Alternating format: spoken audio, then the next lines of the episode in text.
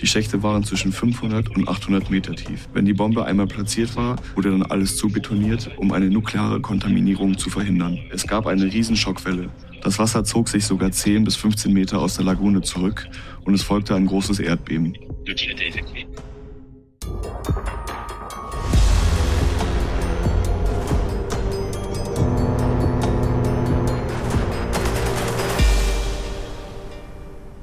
Moin Moin und willkommen zu einer neuen Folge Ocean Crime. Ich bin Maja und gegenüber von mir sitzt Madeleine. Moin. Wir wollen erstmal alle ähm, neuen HörerInnen begrüßen, weil es sind ein paar dazugekommen. Vor allem durch die Folge mit Robert Maglemann. Ähm, vielen Dank und danke, dass ihr dran geblieben seid. Ja, wir freuen uns sehr, dass ihr da seid und hoffen natürlich auch, dass ihr fleißig die alten Folgen nachhört. Ähm, man munkelt in den Kommentaren unserer Folgen, dass wir besser geworden sind, aber die alten Folgen auch ziemlich spannend sind. Und heute ähm, haben wir Madeleines Herzensfolge. Ähm, ja. Deswegen finde ich sie natürlich nicht weniger ähm, gut. Aber Madeleine hat da sehr, sehr, sehr viel Arbeit ähm, reingesteckt. Das erzählt sie gleich nochmal.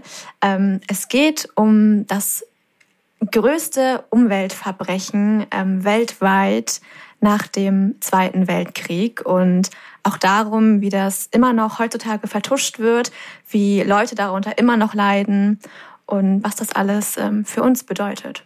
Und wo sind wir? Wir sind, um es geografisch wieder einzuordnen, komplett auf der anderen Seite der Weltkugel. Also wir befinden uns jetzt in Hamburg und machen jetzt mal einen Sprung auf die komplett andere Seite der Weltkugel nach Polynesien, genau gesagt Französisch-Polynesien. Das wird noch eine wichtige Rolle spielen.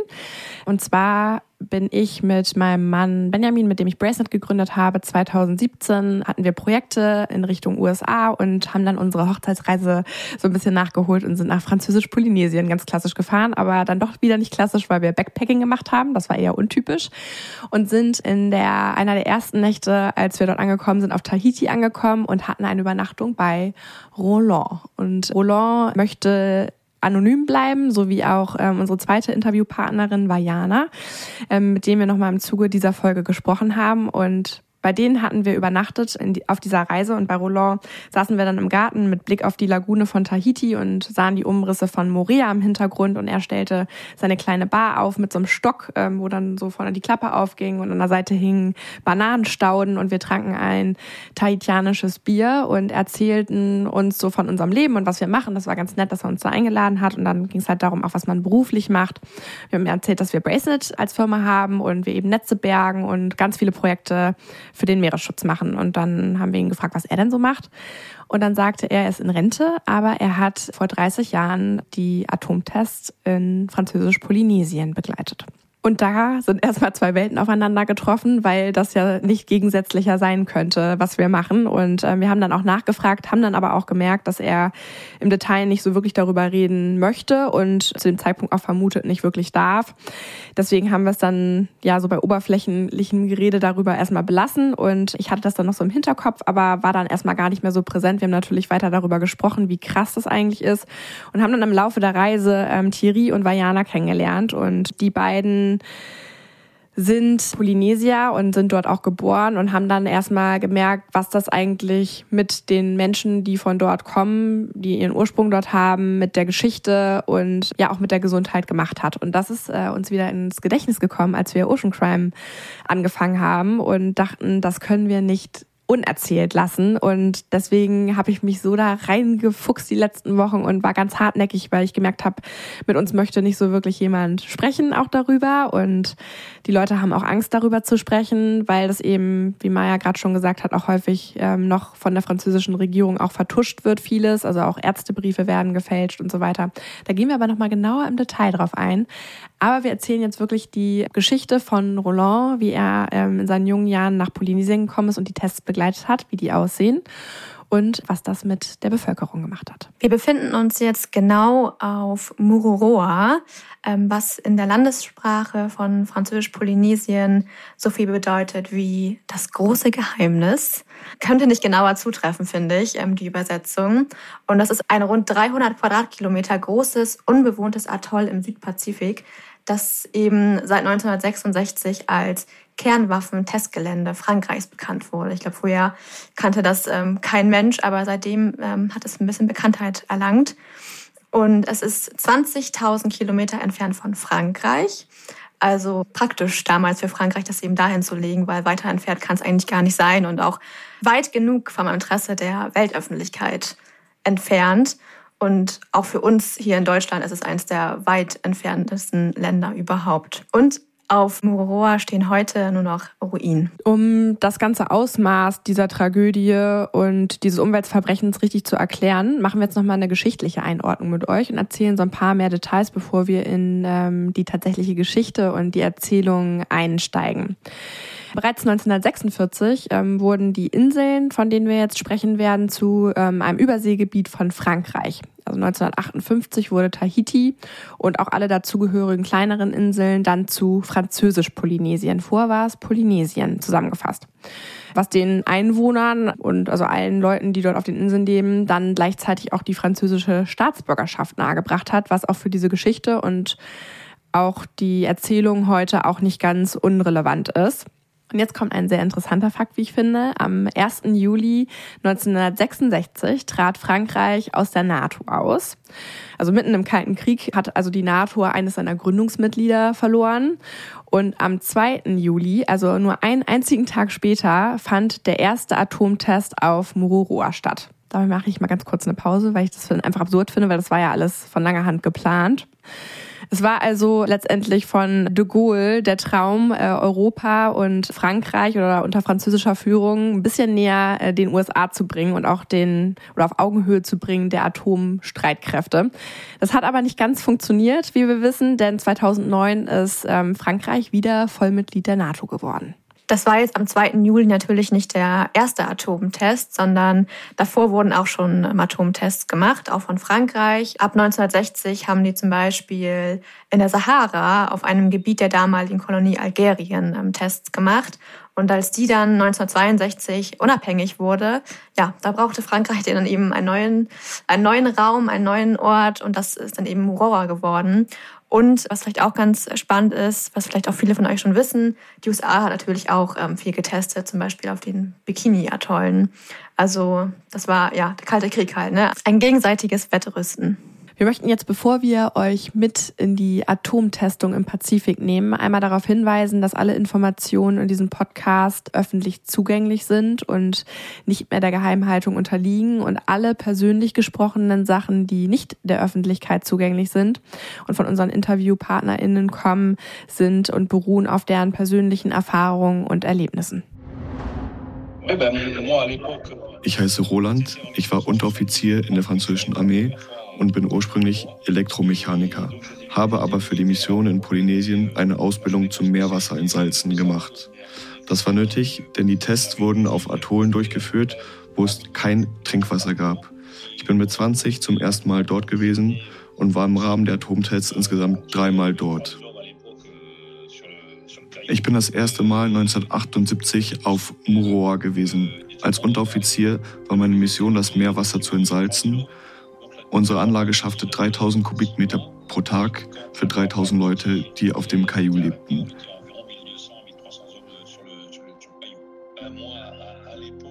Eine Testkampagne dauerte immer sechs Monate. Dann lebten 3000 Leute auf der Insel. In normalen Zeiten waren wir ungefähr 1500. Ich war damals 20. Die Armee hat uns gefragt, ob es Freiwillige für Polynesien gibt. Das habe ich dann akzeptiert und meine Ausbildung in einer privaten Firma gemacht. Meine erste Reise dauerte damals zwei Jahre. Auf der Insel gibt es kein natürliches Trinkwasser. Wir haben das Wasser für den Alltag produziert, heißt trinken, waschen, die normalen Dinge des Alltags halt.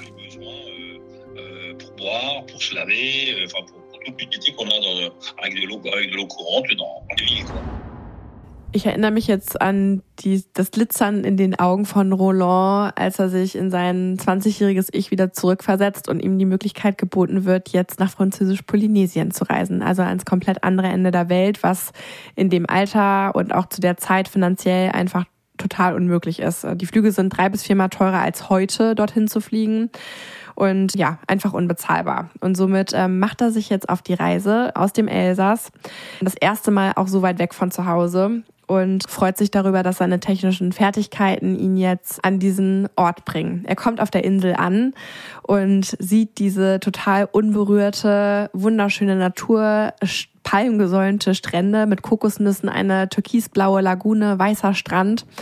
Und dazwischen tun sich jetzt äh, Container auf und Maschinen werden ähm, hin und her gefahren. Es entsteht eine kleine Atomstadt, wenn man so will, zwischen den Palmen. Ein sehr ja, äh, besonderes Bild, wie er erzählt.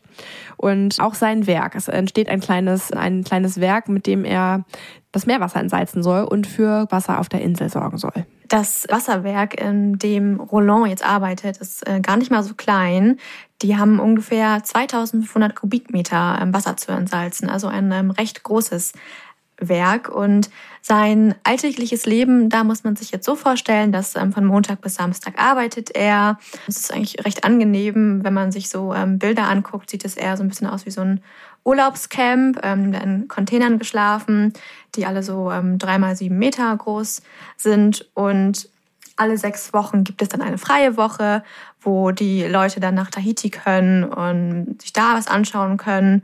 Und äh, Roland erzählt auch, dass er selbst sehr häufig im Club Med auf Tahiti ist und dort eben ja die Woche Freizeit genießt. Der Club Med ist wohl legendär auf Tahiti gewesen zu dieser Zeit und häufig und auch gut besucht von äh, vom französischen Militär. Einmal wegen der guten Musik, wegen der ausgelassenen Stimmung und natürlich wird da auch viel Alkohol getrunken und auch wegen der polynesischen Frauen. Roland verdient jetzt sehr viel Geld, nicht nur er, auch seine Militärkollegen natürlich. Er verdient mehr als das Doppelte ähm, auf Mororoa als in der Metropole, also in Frankreich selber. Und dazu gibt es sogar noch eine An- und Abreiseprämie, also wenn man ankommt auf der Insel und auch wie, wenn man die Insel wieder verlässt dass man dann natürlich dann viel Geld hat, wenn man irgendwann wieder zu Hause ist, dann klar, weil man gibt auf der Insel kein Geld aus, es ist für alles gesorgt, Speis und Trank, man hat eine Unterkunft und ähm, man hat Kleidung am Leib. Und somit ähm, wandert das Geld erstmal aufs Konto und es ist wirklich sehr viel Geld, nicht nur für die damalige Zeit, sondern auch für heutige Verhältnisse. Und auch die Polynesier bekommen jetzt die Chance, ebenfalls genauso viel Geld zu verdienen. Und das ist richtig krass, weil einfach die Möglichkeiten begrenzt sind. Sonst äh, geht man raus fischen und verkauft seinen Fisch auf dem Markt oder handelt mit selbstgemachtem Schmuck unter anderem.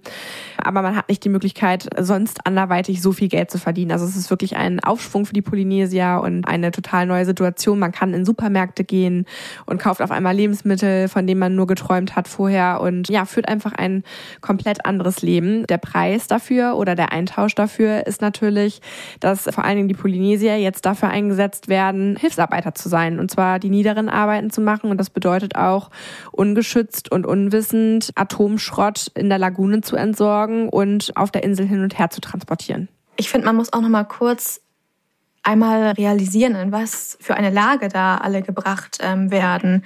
Einmal natürlich ähm, Roland, der ist mit Anfang 20 einfach nicht wirklich ähm, greifen kann, wo er da wirklich arbeitet. Aber auch vor allem die Polynesier, die einfach wirklich ausgenutzt werden. Und die, die führen da zwar irgendwie ein gutes Leben in einer, die, man nennt es äh, Zone de Vie, also wo die alle möglichen Vorzüge genießen können, ähm, Sport machen können, ähm, viel, viel Geld bekommen, aber niemand wirklich richtig weiß, was das bedeutet oder was der Preis dafür ist. Und ich finde, das erkennt man auch daran. Es gibt so Bilder oder auch ähm, Erzählungen, da baden die teilweise in der Lagune, was heute unvorstellbar ist, dass du in einer Lagune badest, wo gerade Atomtests gemacht werden. Oder ähm, die haben gar keine Schutzkleidung an, die beseitigen der Atommüll ohne jegliche Schutzkleidung. Roland erzählt jetzt, wie die Personen, die auf Bildern, die er noch hat, ähm, am Strand spielen, dort essen und äh, alles wirkt wie eine Urlaubssituation, weil ähm, ihm und allen anderen verboten ist, Fotos zu machen von der militärischen Situation und auch von den Aktivitäten. Somit existieren fast nur Bilder von ähm, ja, netten Urlaubsbildern. Und Roland selber ist in einem Container untergebracht mit einem Kameraden und ähm, natürlich auch mit der Zeit Freund. Äh, die sind aneinander gewachsen. Und je nachdem, welchen Status man hat oder welche, welchen Offizierrang man hat, äh, desto besser ist die Unterbringung. Also je höher man dort angesiedelt ist, desto eher hat man dann auch einen Einzelcontainer. Und wenn man niedrigere Ränge hat, dann ist man auch mal mit sechs oder acht Personen in einem Container. Es äh, sind Restaurants überall. Es gibt mehrere Restaurants sogar, zwischen denen gewählt werden kann für die Truppen und das Personal. Ähm, es werden jede Woche verschiedenste Gottesdienste abgehalten, die man besuchen kann. Und ja, er empfindet es als sehr gut organisiertes Camp. Die Flugzeuge sind immer direkt aus Frankreich geflogen. Es wurde nur ein kurzer Zwischenstopp in den Antillen gemacht. Gelandet sind sie immer auf Au. Dort gab es mit 3600 Metern eine der längsten Pisten im Südpazifik. Die Bomben wurden dann vor Ort zusammengebaut und das Flugzeug entlastet, um auf der kürzeren Piste auf Muroa landen zu können. Zu meiner Zeit gab es noch unterirdische Tests. Die Lufttests wurden 1974 gestoppt. Die Bombe wurde in ihren Schacht runtergelassen und dann wurde sie zubetoniert. Wir hatten in der Mitte der Lagune eine Plattform, um in den Basalt zu bohren. Die Schächte waren zwischen 500 und 800 Meter tief. Wenn die Bombe einmal platziert war, wurde dann alles zubetoniert, um eine nukleare Kontaminierung zu verhindern. Es gab eine Riesenschockwelle. Das Atoll kam regelmäßig zum Beben. Ich kann mich an einen Test erinnern, bei dem eine Riesenquantität an Wasser in die Luft geschossen wurde. Das Wasser zog sich sogar 10 bis 15 Meter aus der Lagune zurück und es folgte ein großes Erdbeben. Die Explosionen waren unter Wasser, aber trotzdem so heiß, dass das Gestein verflüssigt wurde. Der Basalt wurde also nicht mit in die Luft gesprengt, sondern blieb im Schacht. Mein Job war es nicht, die Bombe zu zünden. Bei den Tests versammelten wir uns immer und nur wenn alle da waren, konnten die Tests starten. 1978 oder 79 hatten wir eine Explosion, die eine Überflutung provoziert hat. Das Korallenriff vor der Insel hat sich gelöst und ist ins Meer gesunken. Das Wasser wurde auf die gegenüberliegende Insel bewegt. Doch wie eine Radarwelle kam es dann eine Stunde später zurück. Wir waren wieder alle beim Arbeiten und die ein bis zwei Meter hohe Welle hat alles überflutet und ins Meer gespült. Nach dem Vorfall gab es neue Regeln. Wir mussten uns auf sieben Metern hohen Plattformen sammeln und Fahrzeuge wurden auf Brücken gefahren, die extra dafür gebaut wurden. Nach dem Test mussten wir dann immer eine Stunde warten, um wieder arbeiten zu können.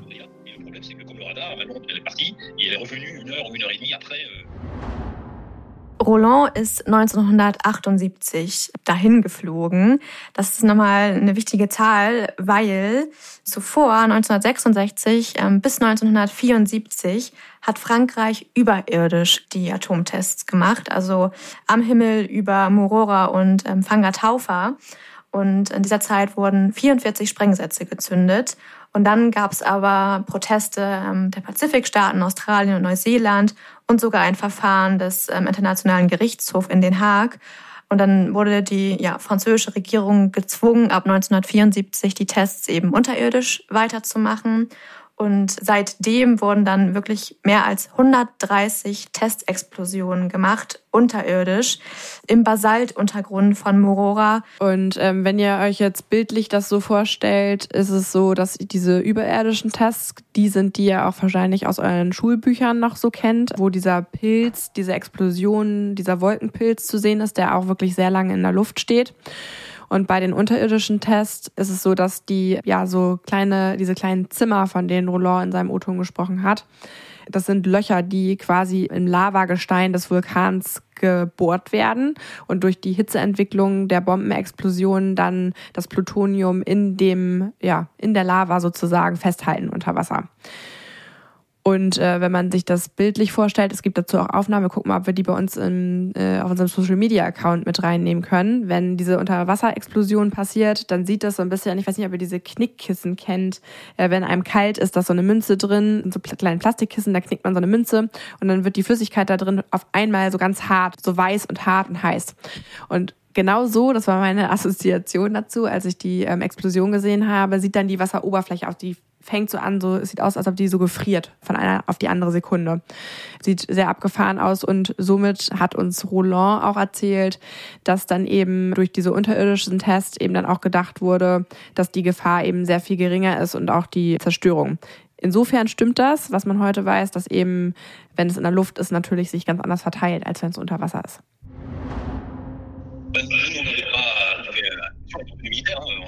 Als Soldaten hatten wir natürlich eine Uniform. Die war aber anders als in Frankreich.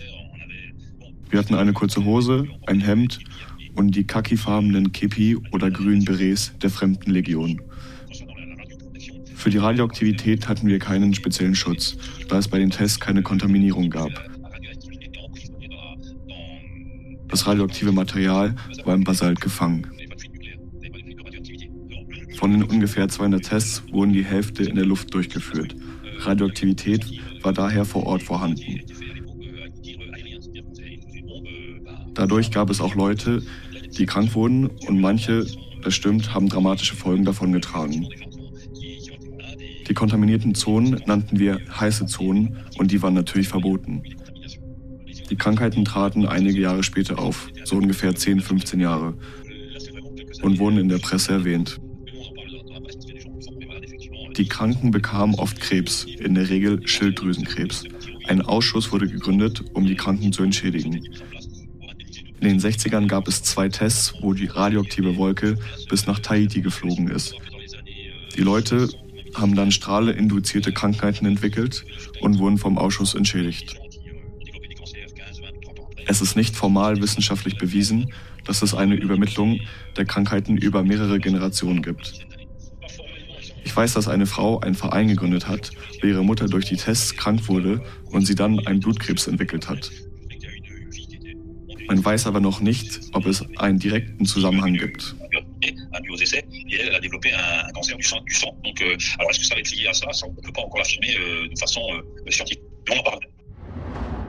Wie ihr eben gerade gehört habt, gab es in den 60ern zwei Tests, bei denen die radioaktive Wolke Richtung Tahiti geflogen ist. Dazu muss man einmal erklären, dass der Niederschlag, der aus dieser Wolke kommt, sehr gefährlich ist und ähm, der nennt sich dann Fallout, also ein radioaktiver Niederschlag.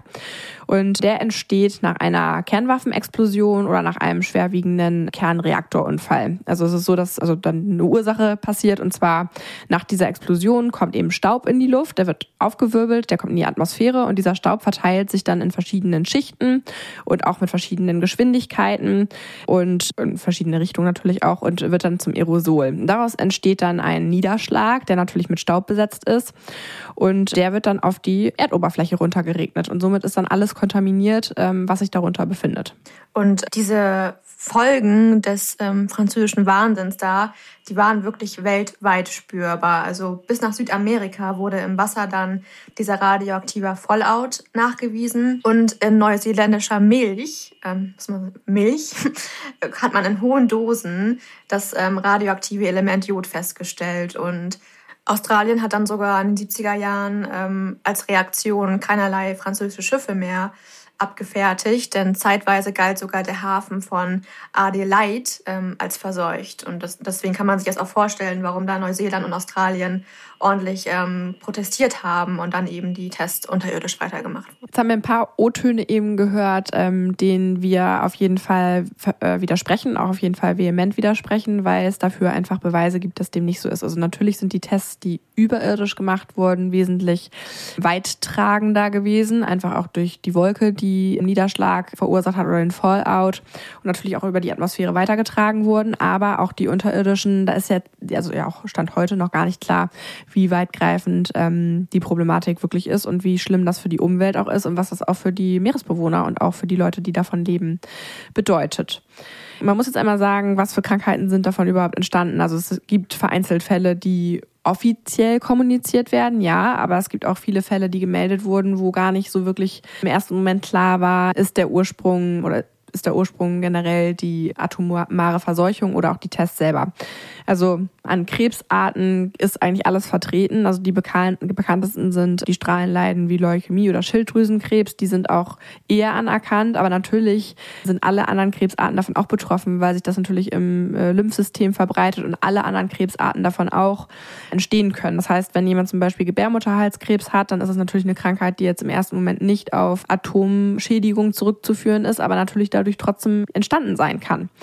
Und nicht nur die Krebsarten, also die jegliche sein können. Es gibt auch Kinder, die mit Missbildung geboren werden, die dokumentiert sind. Frauen, die dort gearbeitet haben, die Totgeburten erlitten haben. Generell sterben Säuglinge häufiger, also prozentual häufiger als auf anderen Teilen der Welt, mit wenigen Monaten ähm, auch mit schwarz verfärbter Haut, wofür es auch keine Erklärung gibt. Also es gibt ganz viele wohl dokumentierte, ja, schlimme Ergebnisse davon, die ziemlich sicher ähm, und auch bewiesen mittlerweile mit den atomaren Folgen in Verbindung stehen. Und WissenschaftlerInnen gehen davon aus, dass etwa 110.000 Menschen von dem Fallout betroffen waren. Ähm, viele natürlich Polynesier von denen, die an den äh, Standorten oder an Teststandorten gearbeitet haben. Das heißt, eine Anfang 2021 veröffentlichte Studie ergab jedoch, dass Frankreich dieses ganze Ausmaß dieser toxischen Strahlenbelastung während der atmosphärischen Tests in den 60er und 70er Jahren wirklich unterschätzt hat. Also das ist auch erwiesen. Diese Studie ähm die möchte ich noch mal ein bisschen hervorheben. Das sind nämlich die sogenannten Murora-Files. Ähm, verlinken wir auch in den Shownotes. Da ähm, könnt ihr raufklicken. Das ist eine ganze Homepage, ähm, die sich damit beschäftigt und wirklich ein Meilenstein ist in dieser Aufarbeitung ähm, von den Atomtests. Dieser Bericht ist das Ergebnis einer Zusammenarbeit zwischen Journalistinnen der französischen Nachrichtenseite Disclose und ForscherInnen der Princeton University und der britischen Gruppe Interpret. Ähm, und da wird wirklich erstmalig aufgezeigt, wie stark damals ähm, die Umwelt tatsächlich radioaktiv verseucht wurde. Und das war bisher nicht so klar, weil die französische Regierung eben diese Dokumente geheim gehalten hat. Und es gab dann einen sehr langen Rechtsstreit äh, mit polynesischen und französischen Initiativen. Und schließlich musste dann das französische Verteidigungsministerium die Dokumente öffentlich machen. Und ähm, ja, diese ganzen Dokumente sind da sehr gut analysiert, aufbereitet und ja, wie ich schon gesagt habe, ist wirklich ein Meilenstein, auch für vor allem für die ähm, polynesische Gesellschaft, dass da jetzt wirklich mal was aufgearbeitet wird. Eine wichtige Sache, die ich jetzt hier fast unterschlagen hätte, aber eigentlich die fundamentalste Sache ist von diesen Morora-Files, die haben nämlich aufgedeckt, dass anders als zuvor behauptet, äh, die französische Regierung bzw. das französische Oberkommando ähm, die Gefahren von den ähm, zwei großen überirdischen Atombomben der Aldebaran und Centaure.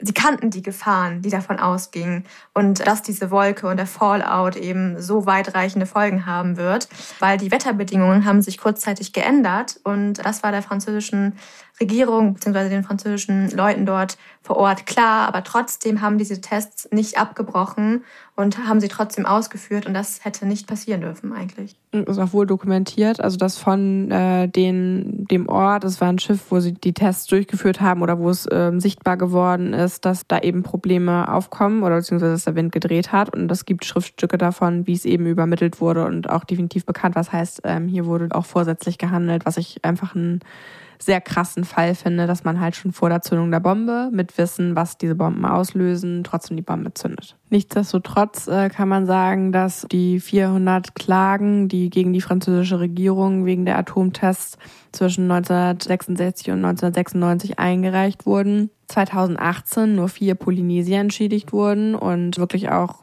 ja unter 20 Franzosen waren das nur, also sehr sehr wenig Leute, die wirklich entschädigt wurden final und auch heute natürlich, das darf man nicht vergessen, auch überproportional viele Menschen immer noch an Krebs in dieser Region erkranken. Roland hat uns dazu noch erzählt, dass also weil wir gefragt haben, wie wird das denn überhaupt bemessen? Also wonach werden die Menschen überhaupt entschädigt? Er sagte, dass die Gerichte in Frankreich gucken individuell, also ob die Person Familie hat, wie alt ist die Person, wie stark ist die Erkrankung, wie stark ist sie geschädigt worden und dann jedem Fall individuell entscheiden, auch wie hoch die Person entschädigt wird. Ähm, die USA zum Beispiel bei den Tests haben das anders gemacht. Da gibt es dann einen festen Satz bei einer bestimmten Krebsart, da gibt es dann mehrere 10.000 Euro. Das System dann ein bisschen anders. Das war jetzt die Aussage von Roland, aber fand ich ganz interessant, dass es anscheinend anders je nach Land auch gehandhabt wird. Roland selber hat auf jeden Fall ähm, keine Schäden davon getragen, sagt er, und seine Kinder bisher auch nicht. Er hatte gesagt, persönlich außer dem Haarverlust auf seinem Kopf hat er nichts davon getragen. Die Versuchskampagnen dauerten immer sechs Monate. Während dieser Zeit konnten alle drei Wochen Tests stattfinden. Das Gefühl bei den Tests ist wie ein großes Erdbeben. Die Plattformen bewegten sich ziemlich stark und Kräne schwankten immer für ein paar Minuten. Ich habe noch eine kleine Anekdote. Um Mururoa gab es Atolle mit Beobachtungsposten, wie auf Fangataufa, wo vor meiner Zeit der größte Lufttest durchgeführt wurde. Das Atoll wurde nach dem Test für 20 Jahre nicht mehr benutzt.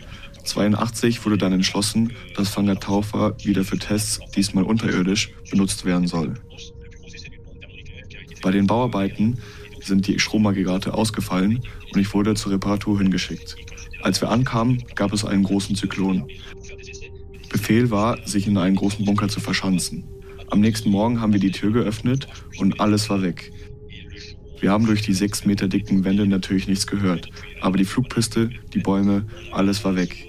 Als wir dann mit dem Helikopter evakuiert wurden, haben wir gemerkt, dass ein großer Teil des Atolls verschwunden ist. Die Betonplatten, die Piste, alles lag auf dem Grund der Lagune. Lagune ist hier ein ähm, ganz gutes Stichwort, weil ganze Lagunen voller Korallen wurden durch die Tests dezimiert. Die Fischpopulationen wurden über Jahre hinweg vergiftet. Und jetzt besteht natürlich die Sorge, dass die Atolle irgendwann auseinanderbrechen könnten. Und es ist gar nicht so unwahrscheinlich, weil durch den Anstieg des Meeresspiegels aufgrund des Klimawandels kann das alles noch beschleunigt werden. Und noch heute wird vermutet, dass etwa 15 Kilogramm Plutonium in der Lagune von Morora liegen. Dass es jedes Jahr ein bisschen weniger wird, das ist kein gutes Zeichen, weil man davon ausgeht, dass eben das radioaktive Material dann einfach über die unterirdischen Erdspalten mit dem Wasser ins Meer gewaschen wird. Und vielleicht auch gerade, weil ähm, diese Gefahr durch die Klimaerwärmung und Umweltkatastrophen immer größer wird, gab es auch noch gar nicht vor so langer Zeit vom Macron einen Besuch letztes Jahr im September in Französisch-Polynesien, weshalb das auch wieder immer mal wieder Thema in den Medien wird und auch eine große Angst davor herrscht, dass eben dieses Plutonium nochmal irgendwie in irgendeiner Form rausgewaschen wird, hochkommt und noch viel größere Umweltkatastrophen hervorruft, als es sowieso schon der Fall ist. Und deswegen ist auch die Insel ähm, ja nonstop bewacht. Es sind immer 30 Soldaten, die auf dieser Insel sind und aufpassen, dass da keiner hingeht und ähm, auch alles weiterhin, ja, was auf Moroa passiert ist, dort bleibt. Und man hat gerade schon gesagt, Plutonium wird vermutet, dass sehr, sehr viel, also das heißt vermutet, das ist eigentlich ein Fakt, dass auch ähm, da sehr viel Plutonium unten in dem Basalt von dem Vulkangestein zu finden ist. Und man weiß ja aber gar nicht, wie viel es auch von den ganzen Containern, von den ganzen Fabrikgebäuden, der ganze Schrott, der da auf der Insel war, dann tatsächlich auch in der Lagune gelandet. Das kommt ja noch dazu. Also es sind da wahnsinnig viele verseuchte Sachen in dieser Lagune und ja, mal abgesehen von den Korallenriffen, die abgebrochen sind durch Explosionen und rausgespült wurden, die Hälfte der Lagune weggebrochen ist und den ganzen ähm, Schäden, die die Menschen, die Auswirkungen, die die Menschen jetzt zu spüren bekommen, weiß man ja noch gar nicht, wo das alles hinführt. Wie endet die Geschichte jetzt für Roland? Geendet ist sie noch nicht. Also er war insgesamt dreimal da, von 78 auf 80, von 82 auf 83 und von 85 auf 87 und hat dort auf Hau, das ist die Insel, auf der die Bomben immer zusammengebaut wurden, also ähm, die Bombenteile wurden aus Frankreich immer nach Hau geliefert und deswegen waren die zeitweise auch dort stationiert, bevor sie auf Mororoa gekommen sind, ähm, auch häufiger mal für einen längeren Zeitraum stationiert und dort hat er auch seine Frau kennengelernt. Und äh, mit der lebt er heute in dem Haus, in dem wir zu Besuch waren, auf Tahiti und ist natürlich nicht ganz raus aus der Nummer, weil er nämlich, wie wir gelernt haben, auf der Insel lebt, die auch von dem Fallout und natürlich auch generell dem Gebiet, was komplett von diesen Tests betroffen ist, immer noch lebt und natürlich auch den Konflikten, die zwischen der polynesischen Bevölkerung und auch Frankreich herrschen. Jetzt ähm, stellt ihr euch vielleicht die Frage, wie dann die Tests geendet haben und wann. Das war 1996, also 30 Jahre später, nachdem die ersten Tests angefangen haben. Und aufgehört hat Frankreich nur, weil es richtig großen Aufschrei gab in der Öffentlichkeit. Das fing schon deutlich früher an. Das hatte ich ja eben auch schon mal erzählt, dass ähm, bei den oberirdischen Tests ja auch schon ordentlich protestiert wurde und dann später eben weiter. Und Frankreich hat sich da sehr doll gegen gewehrt. Das zeigt ein Vorfall nochmal besonders. 1985 ähm, hat der französische Geheimdienst nämlich ein Greenpeace-Schiff, die Rainbow Warrior, ähm, gesprengt. Und dabei ist sogar ein Fotograf ertrunken. Das zeigt nochmal, ja, wie krass Frankreich da wirklich unterwegs war. Und ähm, 1992 ähm, wurde das Atomprogramm dann erstmalig schon auf Eis gelegt, wurde dann allerdings drei Jahre später nochmal wiederbelebt. Aber der Protest der ähm, Weltöffentlichkeit war dann wirklich zu stark, so dass man das 1996 dann komplett, ja, komplett sein hat lassen. Gott sei Dank. Ja, das Ziel, was eigentlich verfolgt wurde, sich als Atommacht mit den USA zu messen, hat nicht geklappt, äh, wie wir gelernt haben. Und generell waren sie trotzdem nicht ganz unerfolgreich. Also die Tests wurden überhaupt erst gemacht, auch unter anderem, um die Atombomben weiterzuentwickeln, weil jedes Land, was halt besonders gut in Anführungszeichen funktionierende Atombomben hat, die wendig sind und flexibel einsetzbar sind, haben natürlich, wenn man das so ausdrücken mag, eine, einen Vorteil. Und das Ziel war, dass die Bomben eben auch auf Raketen gesetzt werden können, auf U-Boote und flexibler und auch kleiner werden. Und das Ziel haben sie unter anderem auf jeden Fall damit erreicht. Da wir wissen, dass uns auch viele TaucherInnen zuhören, haben wir noch was, äh, was wir gefunden haben, was wir ganz interessant fanden. Und zwar hat 1987 die Testbehörde den französischen Jacques Yves Cousteau eingeladen, um vor Ort eben zu zeigen, dass alles gar nicht gefährlich ist und dass das Wasser auch nicht beschädigt ist. Und ähm, er ist dann gekommen und war vor Ort und ähm, hat seine Präsenz und seine Berühmtheit ähm, genutzt und für die französische Regierung gesprochen und gesagt, ja, das ist ja alles gar nicht so wild und ist dazu sogar ähm, getaucht fanden wir nochmal als Anekdote ganz ähm, spannend, weil Cousteau ist, glaube ich, allgemein sehr umstritten. Ja, weil er halt am Anfang seiner Karriere halt nicht so wirklich nachhaltig unterwegs war und erst sich im Laufe seiner Karriere zum Nachhaltigkeitsschirmherr entwickelt hat. Also da gibt es auch diverse Filme, wo er eher äh, auch Unterwassertiere tötet. Also jeder, der so eine rote Mütze auf hat heute ähm, und sich damit identifiziert, sollte sich auf jeden Fall mal die Geschichte generell angucken. Also er hat auch sehr viele gute Sachen gemacht, aber die Geschichte ist auf jeden Fall nicht uninteressant, sich die nochmal im Detail anzugucken. Und ich hatte versucht rauszufinden, woran er dann tatsächlich gestorben ist. Ob das dann Krebs war, konnte ich nicht ausmachen.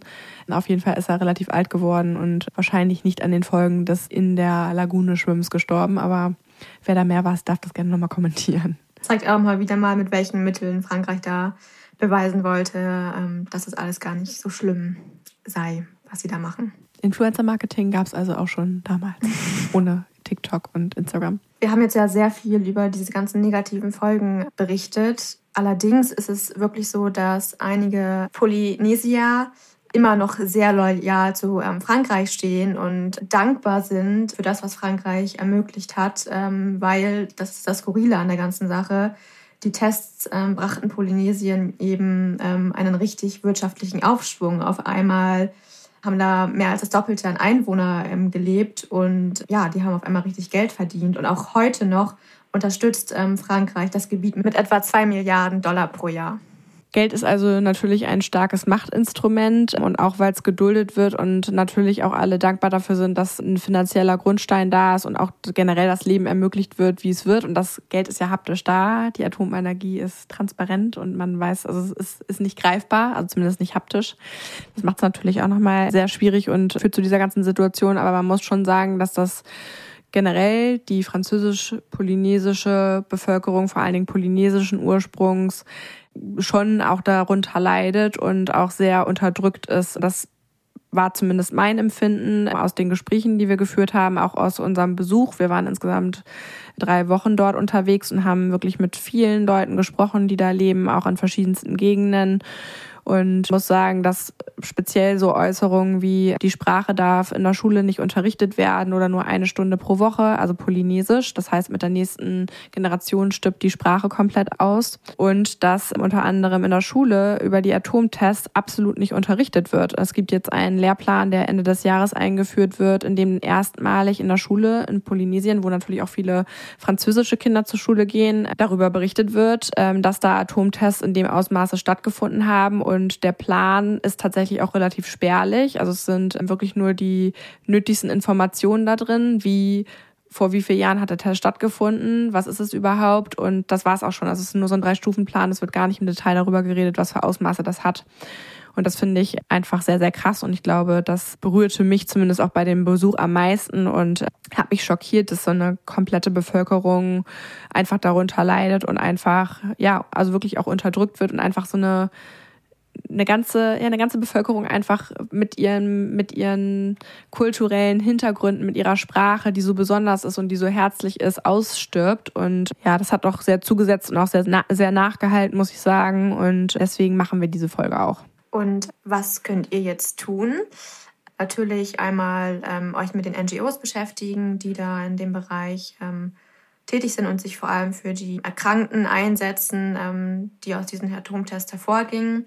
Dann ähm, teilt den Podcast, lasst ähm, eine Bewertung da und ein Abo vor allem. Ein Abo ist ganz wichtig, wurde uns gesagt, weil zwischen der Hörerschaft, die sehr fleißig ist, vielen Dank dafür, und den Leuten, die das Abo haben, da ist noch eine klaffende Lücke. Also da mhm. Gas geben, abonnieren, abonnieren, abonnieren. Und was jetzt ja auch gerade sehr aktuell ist, ja, setzt euch ähm, gegen alle möglichen Formen von Atompolitik ein. Also das ist, glaube ich, etwas, was man ja immer machen, immer kann. machen kann. Ja, also werdet tätig und ähm, unterstützt ähm, da Projekte, die eben die Atomtechnik vielleicht nicht unterstützen oder eben für anderweitige Lösungen sorgen. Und wir werden natürlich alles, was ihr heute hier gehört habt, verlinken, auf Social Media teilen, wird es Bilder dazu geben. In den Shownotes werdet ihr Links finden für Organisationen, denen ihr auch folgen könnt oder die ihr unterstützen könnt. Und das Schlusswort möchten wir jetzt ähm, denjenigen überlassen, die das Ganze ähm, ertragen müssen und die von den Folgen eben am meisten betroffen sind. Und deswegen ist quasi der Wunsch an Frankreich gerichtet mit dem Schlusswort von Vajana. Bis in zwei Wochen. Tschüss. Tschüss. Vielen Dank übrigens an Fred. Ihr habt ähm, Fred gerade gehört, er hat nämlich die Übersetzung eingesprochen ähm, von Roland. Fred war mal bei uns Praktikant und ist französischer Muttersprachler und deswegen haben wir uns sehr über seine Hilfe gefreut. Yorana, I, my name is Werner. I live in a little island of French Polynesia. The name is.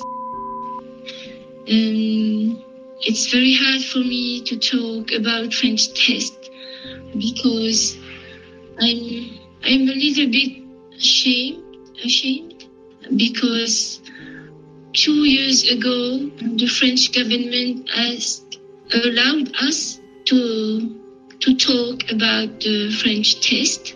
And so I started to read about to get some information. And um, when I read about the French test and I cry because I can't believe that it was like that.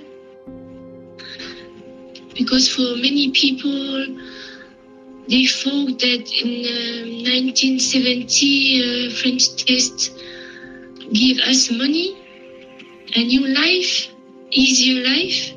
We, it was possible for us to to eat another food and no eat only fish or tapioca or taro.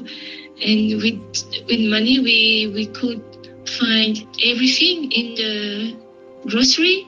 So we only thought about that that it gave us money airport new life.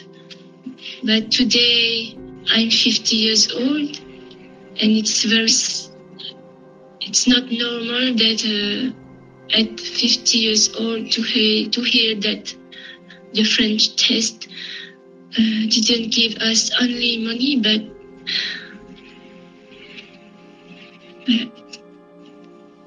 I don't know how to. I don't find the word, but today we we want to that we want that the govern, the French government say pardon, apologize for that because it was a it, today it's a crime we are sure. And my husband's family there was there were many men they go there to work and they they were dead. And the family said it's because of the the test. So today I, I'm sure I want to learn about it, to learn more, and to to read the the truth.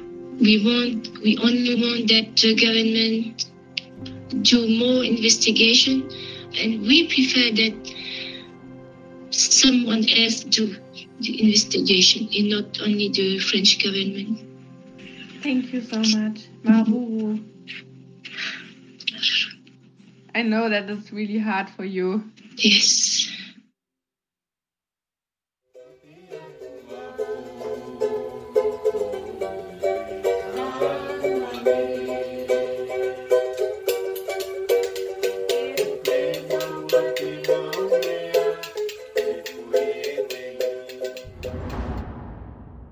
Ocean Crime ist eine Produktion von Bracenet in Zusammenarbeit mit Klangmagneten und Flying Podcast. Hinter Mikro sitze ich, Maja Löwedey. Und ich, Madeleine von Hohenthal. Die Inhalte unseres Podcasts haben wir aus erster Hand und wurden mit größter Sorgfalt recherchiert. Für die Richtigkeit, Vollständigkeit und Aktualität der Inhalte können wir jedoch keine Gewähr übernehmen. Wir schließen jegliche Haftung für das Offenlegen von geheimen Informationen aus und wir können keine Haftung für eventuelle Folgen übernehmen.